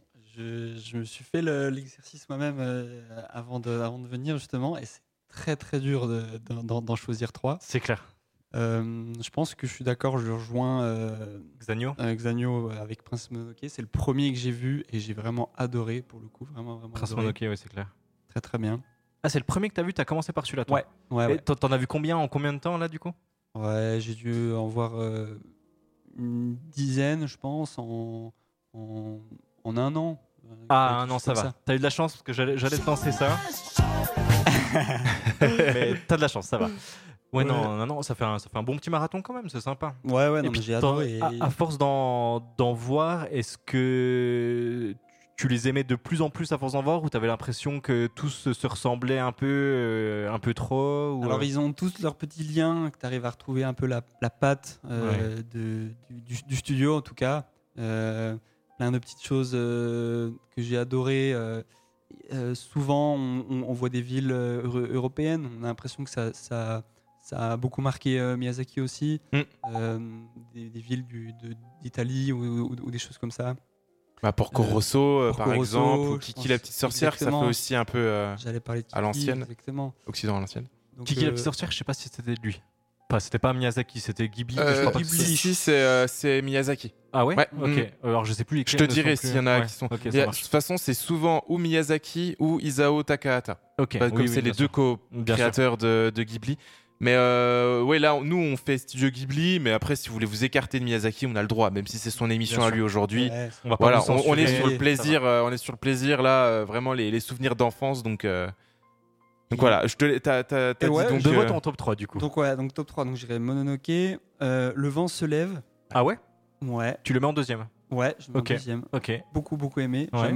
Je suis aussi assez passionné par le- tout ce qui est aviation et tout, donc ça m'a beaucoup touché. On va dire euh, que, parce que je- on en a pas encore parlé, mais Le vent se lève, c'est le dernier, un des derniers en tout cas. En tout cas, le dernier fait par lui. Après, il y en a eu un autre euh, Oui. mais en 3D, mais euh, qui était fait par son fils, je crois. Oui, Goro Miyazaki, ouais. Voilà. Mais euh, Le vent se lève, je crois que c'est son dernier à lui pour l'instant en tout cas. Il a annoncé que c'était son dernier. Bon, on sait comment il est. Il y, en a Il- un qui est encore en. Il en- fait en 2023, il y aura Kimitachi Wado Ikiruka. Ok, tu en français du Je coup ne sais pas du tout. Mais mais oui, du coup, c'était un de ces derniers et c'était, on va dire, celui qui était le plus biographique. Euh, là, pour le coup, euh, avant, Ouais, il y a vrai. toujours des petites subtilités où il parle de ses ressentis. Euh, dans le de Chiron, on l'a pas dit, mais en fait, euh, ça l'avait marqué. Il y avait une histoire d'une fille qui avait, une petite fille qui avait été euh, abandonnée par ses parents dans un parc d'attractions. Donc du coup, euh, ça- il s'en était inspiré pour faire ça. Là, pour le coup, c'est vraiment sa vie à lui, avec euh, euh, sa mère qui est mourante, je crois, dans Le Vent se lève. Non, il n'y a, y a, pas la- il y a pas une femme qui est mourante ou c'est dans un autre? possible, si, si, je crois Ouais, que c'est ça. ça. ouais, c'est assez et puis, dur. son, ouais. et puis son père ou son grand-père qui, euh, qui était pilote de chasse. Donc euh, vraiment là, on est vraiment à fond dedans, euh, on est là-dedans quoi. Et puis euh, on avait eu le débat en off avec Greg et puis d'autres de nos amis. Il s'est beaucoup beaucoup inspiré d'une personne qui a vraiment existé. Alors c'était pas son père ou son grand-père ou quoi, c'est un, un pilote de chasse de l'armée du Japon qui a vraiment existé. Et pour le coup là, c'est quasiment son histoire en fait. Ouais, c'est ça. Je crois que c'est sur la création d'un modèle de, de- Ah oui, d'aviation de Mitsubishi, de, un, avion, un avion qui a été utilisé dans la Seconde Guerre mondiale. euh, par C'est les- ça. par les- Ouais. Et du coup, ton troisième, donc là, on avait, on avait donc Prince Mononoke, Le vent se lève et le troisième. Je mettrais Totoro. Ok. euh, voilà. Totoro en Mon 3. voisin Totoro. Ouais. Et j'ai envie d'en mettre un quatrième. C'est Bah non, non, t'as pas. Et du coup, il va faire la liste entière. tu vois. un petit, un petit bonus pour si tu dans l'oreille. Euh, on, en, on, on en parle peut-être un peu moins, mais Ouais. euh, moi, il m'a- fait vraiment quelque Mais chose. pourtant, si tu t'en l'oreille, t'en entends parler un petit peu plus. C'est de Allez. Yoshifumi Kondo. C'est de Yoshifumi est Kondo et je ne connais pas du tout moi perso. C'est sans doute ceux que j'ai pas vu euh, dans les studios. C'est pas grave, vu que tu fais pas partie de Manga Voilà, Café. voilà, donc c'est- euh, voilà, c'est vrai pas que grave. je suis un peu un inculte. Bah, je, je- je vous recommande. Il est, il est- Ok. il est tout Allez, simple. Il, Des est, petites il, recos. il se passe. C'est très dur à recommander. Il, est- il se passe pas grand chose. Mais Ça vend bien le truc. on hein. se fait chier, mais non, justement, il se passe rien et tu vois pas le temps passer. C'est juste superbe. Ok. Ok. J'en dirai pas plus. à nous de nous débrouiller avec ça, mais non, ça me donne envie de quand même. De toute façon, faut que je les refasse un petit coup. euh, Oui, bien sûr. Et puis, rafraîchissement. et puis, let's go. À Yep. toi, ton petit Euh, 3, top 3. Bah moi j'ai euh, bah, après ouais je vais sans doute déborder aussi. Je vais enlever euh, Chihiro parce qu'on en a déjà assez parlé. Mais euh, oui Princesse Mononoke, traumatisme d'enfance En même un si euh, ouais ouais. Ok. Après euh, après euh, il y a un truc qui m'a marqué c'est Porco Rosso mais pour l'aviation aussi puis même enfin le personnage de Porco Rosso je l'ai trouvé trop stylé enfin il avait un truc tu vois. Ouais. Alors que c'est un cochon quoi, c'est un mec qui a un caractère de cochon qui se transforme en cochon quoi. Donc euh, tu vois le principe de base est pas ouf mais je sais pas il y a un truc euh, Et puis, il a un charisme. Il a un charisme. Ouais, c'est ça. Et puis, tu sais, il drague les femmes. Enfin, tu sais, c'est un peu. euh, c'est ça que non, c'est pas fait. ça qui me qui m'attache. Mais tu dis, enfin, c'est des personnalités qui, qui ressortent un petit peu de l'habituel qu'on a dans, dans les mangas. Donc, le plus macho de tous, t'as bien aimé quoi. C'est peut-être pas macho, mais quand même. Mais voilà. Et puis. euh, Pas ça, pas ça, Vincent, pas maintenant. Et puis après, je me aussi entre ben, Le vent se lève et mon voisin Totoro, parce que Le vent se lève, en effet, l'aviation. Euh, je dis pas que je suis un aficionados, mais c'est, ça m'a toujours subjugué. Et puis là, c'est vraiment poétique, plus la critique de la guerre. Donc euh, voilà, il y, a- tout l'ensemble. Mais mon voisin Totoro, c'est encore plus beau, parce que voilà, si tu veux compléter avec euh, l'univers, les traditions et les mythes japonais, ben tu regardes mon voisin Totoro, c'est la version belle de Chihiro en fait, Po- poétique, encore plus poétique et un peu moins euh, Lourd. malaisante et lourde. Ouais. Ouais, c'est vrai que c'est pesant Chihiro. Donc euh, il y a vraiment ce côté-là. Puis je pense, enfin, tout le monde a le bus chat là, le, je sais plus comment on l'appelle. Tout, tout le monde a ça dans l'imaginaire de Miyazaki. T'as ça et le sans visage. Je pense que ça, ça résume un petit peu euh, tout l'univers de Miyazaki. Donc, euh, donc je pense qu'on peut, on peut s'en tenir à ce top 3. Pas, pas mal, pas mal. Sylvain, écoute, tu vas peut-être participer un petit coup si ça te dérange pas. Salut Sylvain Moi, mon top 1, c'est Kung Fu Panda. Ah, que je trouve, je trouve Hop, il- dans- et- et bah, La nature, les chinois du coup. euh. Et son micro qui se coupe petit à petit. Non, moi, de toute façon, de toute façon, deux têtes là que j'ai revues dans les 12 dernières années. que j'ai- non, je l'ai- que j'ai revu cette année, j'ai juste vu euh, Pompoko, qui est juste hilarant, je trouve.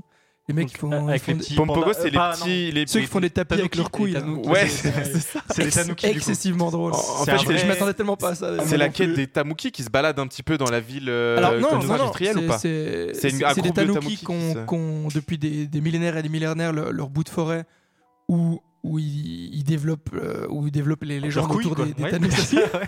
Et, et en gros, en gros euh, sur, sur leur bout de forêt, ils essaient de créer un, un lotissement, puis, enfin, puis des Oui, voilà, commerciaux. Quoi. Puis en gros, c'est leur, leur bataille contre, contre ça. Voilà, c'est ça. Ok. C'est- Mais c'est tellement, tellement débile et drôle. Donc Oui, ça change de- des trucs un petit peu bah, lourds, poétiques. Là, on est plus dans un Là, c'est côté. la divertissant. comédie. Quoi. Ouais, Mais, juste les tanuki, ça existe vraiment. hein. C'est un vrai Oui. animal qui existe Oui, euh, c'est avec des énormes couilles aussi. euh, non, vraiment, je, je- ils sont connus pour ça. Mais je suis pas sûr qu'ils planent grâce à ça. ça faudrait voir.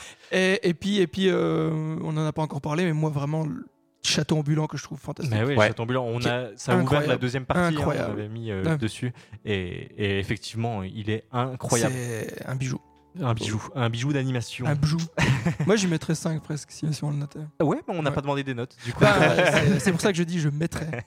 Non, c'est clair. Par contre, pardon, je m'étouffe. On était tous d'accord pour euh, Princesse Mononoke. On aurait limite pu noter Princesse Mononoke puis mettre 5 tout le monde dessus. hein. Ça Je aurait, pense que ça aurait été pareil. ouais, ça aurait ouais. été pareil. Mais euh, Justement, Shiro était un peu plus ambivalent ouais, par rapport à en tout fait, le monde. voilà, Ça permet le débat pour, un peu euh, plus. Juste pour le dire, on s'était accordé euh, euh, inconsciemment d'ailleurs euh, à parler de celui-là pour euh, justement mettre un peu de nuance dans nos notes. euh, Ouais. et puis pas que ça foire tout le, tout le, con- le, le classement non plus. Euh, vu qu'on a perdu Victor qui est, euh, qui est tombé euh, apparemment euh, au combat. Quand t'es journaliste de guerre, c'est juste arrivé en ça. même temps. oui, oui, il, a- il était au front. C'est- et C'est écoute, c'est les joies du Il Discord. s'est tapé contre des tanuki. Euh, donc du coup, non, Pris les coups de couille. et du coup, moi, mon top 3, euh, alors on en a pas parlé, euh, Tombé des Lucioles, on en parle un petit coup Ah ou, ouais, euh, quand même. euh, Bah, j'ai cru qu'on parlait surtout de Miyazaki pour ça. non ouais, c'est pour ça. Je, Ouais, vu que Greg avait mis en 4 un. qui pas Là, c'est Isao Miyazaki. Takahata pour, euh, pour le coup. Oui, clairement. C'est pour ça que je, je ne savais pas si on en mettait ou pas. Mais en tout cas, si on parle que de Miyazaki, euh, moi, mon premier, ce sera euh, Princess Mononoke aussi, également. Juste pour euh, ce côté sauvage, un peu. euh, Enfin, il y a un gros parallèle. On parlait de Kingdom tout à l'heure parce qu'il arrive au même endroit euh, que le voyage de Shihiro. Mais euh, le personnage dans Kingdom, euh, un peu la fille de, de la montagne. Yuki. Euh, Ryuk- euh, Ryuki? Non. Euh, Kukai. Kyukai Kyukai. Ouais. euh, On dit qu'elle s'appelle Kyukai et puis on, on s'accorde là-dessus. On Non, c'est ça, c'est ça. Non, euh, celle qui est habillée en oiseau ou l'autre qui est avec euh, le bandana qui est ultra badass au combat? Ah oui, c'est vrai qu'il y en a Il y deux. a la stratège, Eh la ben, stratège ou la lieutenant. Les, les deux ont. Non, le, le, le stratège, c'est Tenten. C'est Ten. Oui, voilà, C'est ça. Tenten. Ouais. Eh ben, enfin, en tout cas, les deux ont un côté vachement euh, sauvage comme ça Ouais. parce qu'elles ont été élevées euh, en dehors de, de la civilisation. Et ben, pareil dans Prince Mononoke, moi c'est ça que j'aimais beaucoup, c'est un côté un peu Tarzan. Tu sais, c'est presque Tarzan, genre dans un monde euh, où euh, où il n'y a pas beaucoup d'humains, etc. Et puis euh, j'aime bien, voilà, ce côté sauvage. En tout cas pour Princesse Mononoke. Ensuite, en deux, je mettrais moi quand même le voyage de Shiro. En vrai, j'ai j'ai quand même adoré. D'ailleurs, en en reparlant, je me suis dit j'aurais dû mettre 4,5. J'aurais dû rajouter mon petit sucre. Mais écoute, c'est Trop tard. Les, les votes sont, euh, sont faits. Et puis en 3, je mettrais aussi le château ambulant juste pour les musiques. Ouais. Juste pour les musiques. Et j'avoue que ça fait partie de ceux où je me souviens plus du tout de, du synopsis du château ambulant. Je, je l'ai vu il y a Pourtant, t'as trop des longtemps. scènes et des images euh, en J'ai tête. des scènes et des images en tête. J'ai surtout, bah, comme je disais, des musiques en tête. Mais euh, sinon, je ne me rappelle de rien du tout. Donc c'est pour ça que je voulais pas en parler euh, plus longtemps que ça. Et puis effectivement, un petit bonus Pompoko, euh, en vrai, c'est trop drôle. C'est trop drôle. Et, euh, moi, moi, quand on n'a pas vu des masses, il y en a d'autres qui sont que en mode de, de comique comme Drôle ça. comme ça Alors drôle comme ça, pognon sur la falaise, non pas vraiment. la tortue rouge, je regarde un peu. Hein. Il y a le tombeau Euh, de Luciole, mais c'est pas Tombeau des Miyazaki. Ouais. Il est trop drôle. En vrai, j'adore. Quand les deux frères, ouais, incroyable. non, non. Sinon, euh, il y en a pas des, des plus drôles que ça. Peut-être mes voisins, les, Yama, les Yamada, mais Ouais, c'est pas, pas euh, c'est pas euh, Miyazaki. Euh, sinon, non, vraiment pas. Bon, Totoro, c'est quand même assez drôle de temps en temps, mais Oui, c'est pas ouais. on va dire, c'est pas des sketchs, c'est pas Non, des non, sketchs. drôle, c'est drôle cute quoi. Voilà, voilà, oui, c'est plutôt drôle cute. euh, T'as raison. Et Ah, puis, Kiki la petite sorcière, peut-être que un trait Le- mignon drôle le aussi. est drôle déjà. Ouais, déjà, ouais. le petit kiki euh, de la sorcière. Euh, du coup, le conte de la princesse Kaguya, euh, on n'en a pas parlé. Ouais, c'est vrai. Et, euh, Parce que c'est pas de lui. Mais c'est pour mais ça. clairement. Non, mais Mais juste c'est vrai que oui, c'est. Mm. Rien qu'au niveau de la technique d'animation, c'est tellement bizarre. T'as l'impression d'un peu de regarder des, des aquarelles, enfin des. Comment on appelle ça déjà? Rappelle-moi le nom. Peinture à de- l'huile? Les peintures, non mais les peintures japonaises, il y, y a un nom. Les peintures japonaises. Waouh, je l'ai pas en tête. Ikuyo Oh, bah, Comme- là, comme en japonais, je demandais juste en français, mais écoute, si c'est ça, ça me ça. va. Ou comme Okusai fait ou pas? Oui, Ouais. oui, clairement, c'est un ça, nom. C'est un nom, du coup, on va rechercher, on le mettra peut-être au montage. C'est quoi? Ou. Recherche pas, on Ou le pas. mettra au Je crois montage. appelle ça les croquis. Les- oui, on appelle ça les, les- les petits brouillons comme ça euh, au coin de la table. Non mais voilà, clairement, en tout cas, voilà mon top 3. Euh, Victor, euh, si tu ressuscites, euh, tu pourras nous le dire aussi. Je sais pas si tu, si tu nous réussi à le entends. rappeler? Je, je vais le rappeler, on, on aura ça peut-être plus tard. Tu sais quoi, on le fera en off aussi également, ce sera l'épisode du cut. Ce sera l'épisode du cut, on mettra tout à côté. Mais en tout cas, voilà nos top 3. Euh, Est-ce que toi, tu avais encore deux, trois petites choses? Moi, j'ai plein de petites anecdotes euh, sur Miyazaki. Euh, là, ça va, être, une petite liste parce que j'en ai trouvé plein. Enfin, j'en ai trouvé plein. Euh, accompagné de mon ami le robot. A pas Roland du Discord pour cette fois-ci. Mais il y avait plein de choses. on a parlé de la passion de l'aviation. On a parlé des, des parcs à thème pour Shihiro. Il y a aussi tout, euh, tout euh, un, un pan des- sur les fumeurs, les personnes qui fument. Il s'est toujours euh, euh, interdit de représenter des gens qui fument, même si c'est pour les, les. Comment on appelle ça les, euh, Par le Japon Même sous un aspect négatif. Voilà, Par- jamais par, le Japon ou autocensure de, du studio Ghibli Non, non, lui-même qui s'est- Ah, qui s'était refusé à ça. Euh, je trouvais ça sympa aussi. Et puis, euh, c'est aussi lui qui a restauré plein de films de Kurosawa parce qu'il voulait que voilà, la culture japonaise elle s'expande un peu euh, dans Mm. le monde. Et euh, du coup, il a, c'est lui aussi, c'est grâce à lui qu'on peut voir maintenant les sept samouraïs en, en, on va dire, bonne qualité. C'est lui qui a participé à la restauration de ça. Ok, Et d'accord. euh, pour plein d'autres euh, films, il a, exact, il a aussi euh, euh, aidé à cela euh, de façon euh, financière. Je trouve ça génial, Euh, quelqu'un qui, que ce soit à travers ses œuvres ou son travail global, essaie, essaie autant de, de donner une image, euh, même pas forcément positive, mais juste réaliste de, de, de- de sa culture, de ses traditions. Ouais, il veut, il veut l'histoire montrer un petit pays, peu euh. euh, que, que vaut le Japon. C'est cool, ouais, c'est vraiment cool. Ouais. Puis bah, enfin, nous, on a tous euh, été touchés, puis on comprend mieux le Japon sous le prisme de, de ses œuvres. En Dragon partie, Ball. je Ah oui, pense. non, oui. Mais en tout cas, enfin, franchement, en général, on est, c'est un produit d'appel, tu vois, on va dire, pour euh, pour plonger après dans l'univers euh, japonais, quoi. En, en général, je sais pas pour vous, mais euh, mais moi, c'est vraiment ça qui m'a fait dire, euh, les animés, je préfère ça que que hum, l'animation occidentale, tu vois. Même si les Disney m'ont touché, j'ai quand même plus une un- une envie d'aller me diriger sur le côté japonais, quoi. Grâce à lui, sans doute, euh, en grande partie. C'est clair. Et le saviez-vous On va mettre un petit, un petit jingle. Et le nom Ghibli, ça vient euh, du terme italien qui signifie vent chaud du Sahara. Donc, euh, comme pour évoquer quelque chose voilà, de fort, de persistant. Et puis aussi euh, une référence à un avion euh, de la Seconde Guerre mondiale qui s'appelait le Caproni euh, CA309 Ghibli. Donc, euh, tu peux voir euh, encore des photos d'un avion avec marqué Ghibli dessus. Et en fait, Donc si euh, on trouve la, la prononciation italienne, on a la vraie prononciation du coup. euh, ouais, c'est possible. Pas- donc c'est pas la japonaise. C'est possible. Euh, écoute, euh, je ne l'ai pas. Je sais pas si toi t'as fait italien euh, LV2. Il avait 7. C'est ah, c'est Ouais. dommage. Donc euh, j'ai pas beaucoup de souvenirs. Ok. Et euh, sinon, euh, il y avait aussi euh, deux petites secondes que je retrouve. C'était pour Totoro. Totoro, il voulait quelque chose euh, de, qui s'inspirait du folklore euh, japonais et euh, notamment des chouettes. Les chouettes, il voulait faire un parallèle entre les chats, les ours et les chouettes. Et du coup, il en est venu à méga faire hybride, euh. un méga hybride Totoro. Et il voulait quelque chose qui soit à la fois effrayant et à la fois un peu voilà nounours où tu as envie de faire des Mm. câlins dessus pour justement représenter la nature. Parce que pour lui, la nature, euh, tu vas de jour dans une forêt, tout est beau, etc. Tu vas de nuit, c'est hyper menaçant, etc. Et du coup, il voulait représenter ça en faisant un peu un hybride de tout, à la fois euh, voilà, mignon et euh, effrayant. Il y, a- il y a une scène d'ailleurs dans le voyage de Chihiro quand elle est dans l'ascenseur Ouais. qui fait référence à mon voisin Totoro. Ok. L- c'est un, un des dieux, un des yokai que tu vois dans, dans l'ascenseur. C'est un espèce de gros machin blanc ouais. qui a à peu près le même gabarit justement que Totoro. Et euh, il y a deux trois euh, plans où Ouais. tu vois justement ça fait rêve. Tu vois genre le clin d'œil quand elle voit une petite personne euh, à sa droite qui est euh, coincée Ah dans oui, l'espace. ré- Tu vois il y a vraiment ce petit clin d'œil là. Et je sais pas si on en a fait. J'ai pas remarqué pour d'autres, mais ça, j'avais vu, j'avais retrouvé grâce à une vidéo YouTube. hein, je, je vole pas la, la, la célébrité du truc, mais en gros, j'avais vu ça et je pense qu'il a fait pas mal de petits clins d'œil comme ça, des petites, des petits rappels de ses œuvres passées Ouais, qu'il a fait des- il se fait réintégré des dans d'œil. Écoute, écoute, c'est- un crack, hein, il fait ce qu'il veut. il Bien fait sûr. Ce qu'il veut. Euh, eh ben, écoute, on aura fait le tour. Euh, Victor, du coup, on pourra pas le remercier. on l'aura peut-être en, en post-prod. Et puis, euh, sinon, bah, merci à tous euh, d'avoir euh, d'avoir écouté. Merci, Greg, d'avoir participé. Euh, écoute, tu nous disais que tu connaissais rien. Et au final, tu tu t'es bien fait, débrouillé. euh, Tu t'es très bien débrouillé. Tu pourras revenir parler euh, de d'autres choses que tu lis. Une fois que tu auras réglé ton chèque, bien sûr. Voilà, exactement. tu lis quoi, toi, en ce moment, d'ailleurs, euh, dans les mangas? Là, on a euh, Kaiju numéro 8 qu'on a, qu'on Ah a ouais. fait. Ok. On a fini les Demon Slayer euh, bah, en, en manga. Donc, on a- Ah, en manga La- Ah, T'as sauté le pas du manga, tu regardes plus en animé Il y a, euh, y a une nouvelle je- saison qui est sortie en plus récemment pour euh, Demon Slayer, donc ça Ouais. tombe bien. Ouais, je voulais pas attendre, j'ai- j'étais un peu Ah. Tu as raison. J'ai eu, le- eu même problème, mais dès la saison 1 en fait. Et t'as pas été déçu du fait que l'animation ça apportait un plus euh, J'ai pas, en fait, j'ai commencé avec le manga. J'ai pas Ah, du tout vu l'anime. Ah ouais? Ouais.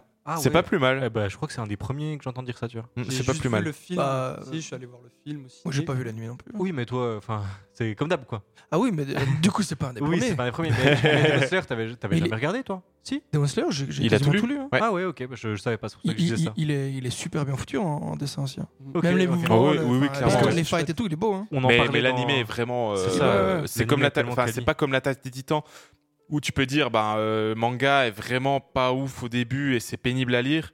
Euh, là, c'est vraiment différent pour euh, pour Demon De Slayer. toute façon, dans, dans le genre de, de manga comme ça, moderne niveau de l'animation, tout le monde parle que de Modern Slay- euh, Demon Slayer et Jujutsu Kaisen.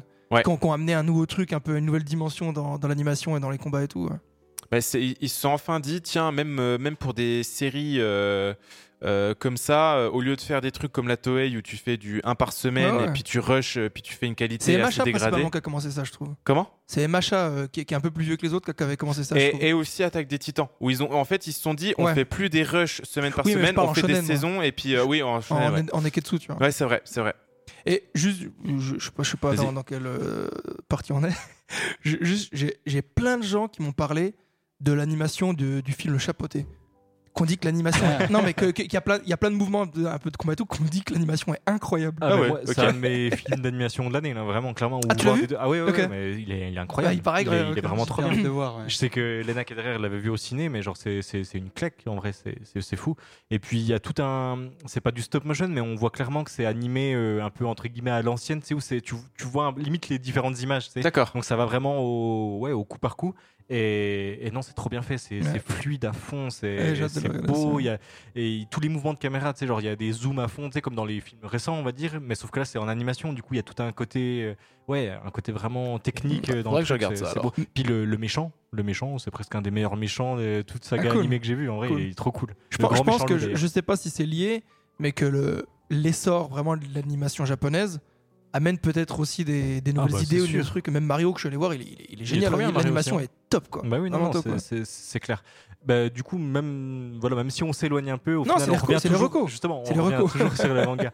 Et, et puis toi, euh, Vincent, euh, quelle euh, œuvre d'avant les années 80 euh, lis-tu en ce moment euh? Non, alors là, c'est des œuvres La Bible. récentes. Mais qui traitent de la Seconde Guerre mondiale, tu vois.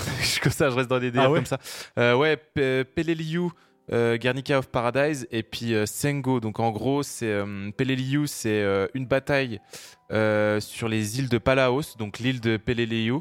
C'est une bataille vraiment hardcore où il y a des, où il y a vraiment, c'est une boucherie, mais voilà, USA contre Japon en Seconde Guerre mondiale, c'était à peu près ça l'idée. Donc c'est en fait c'est particulier parce que c'est des dessins très enfantins Ouais. mais pour un- une histoire qui est atroce quoi. C'est vraiment et c'est cru, hein, c'est vraiment cru en fait. Euh, et euh, voilà, tu vois une euh, bah, des troupes japonaises qui essaient de survivre euh, dans les grottes euh, face à l'en- l'envahisseur entre guillemets américain. Ça, ça- Et c'est assez Après poussé. Miyazaki, c'est c'est Ouais, sympa, ouais, en tout cas, clairement, comme, voilà. Et puis après l'autre, bah, c'est Sengo. Ça traite de l'après-guerre justement euh, quand les euh, soldats japonais reviennent euh, au pays et que c'est la crise, tu vois, entre les années 45, enfin entre les années super, en tout 47 et 50 avant vraiment le reboom économique grâce à la guerre de Corée notamment.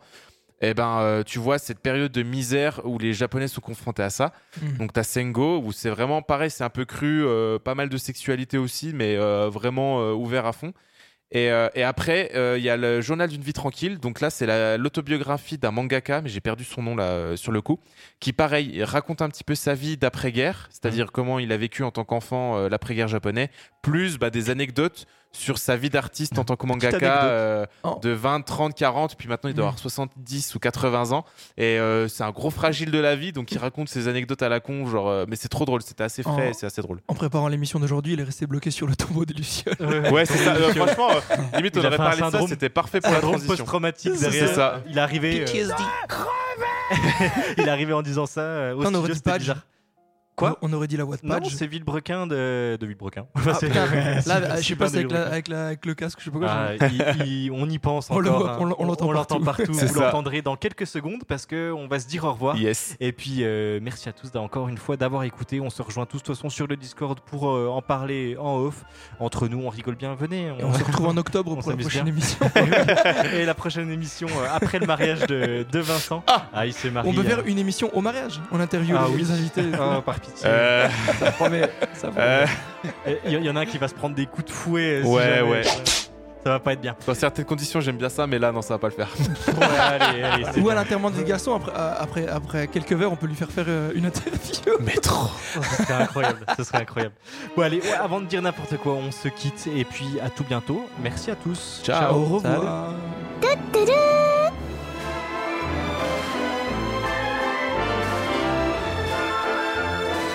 En tout cas, je dirais que Manga Café restera pour tout le monde légendaire les... À bientôt, ciao.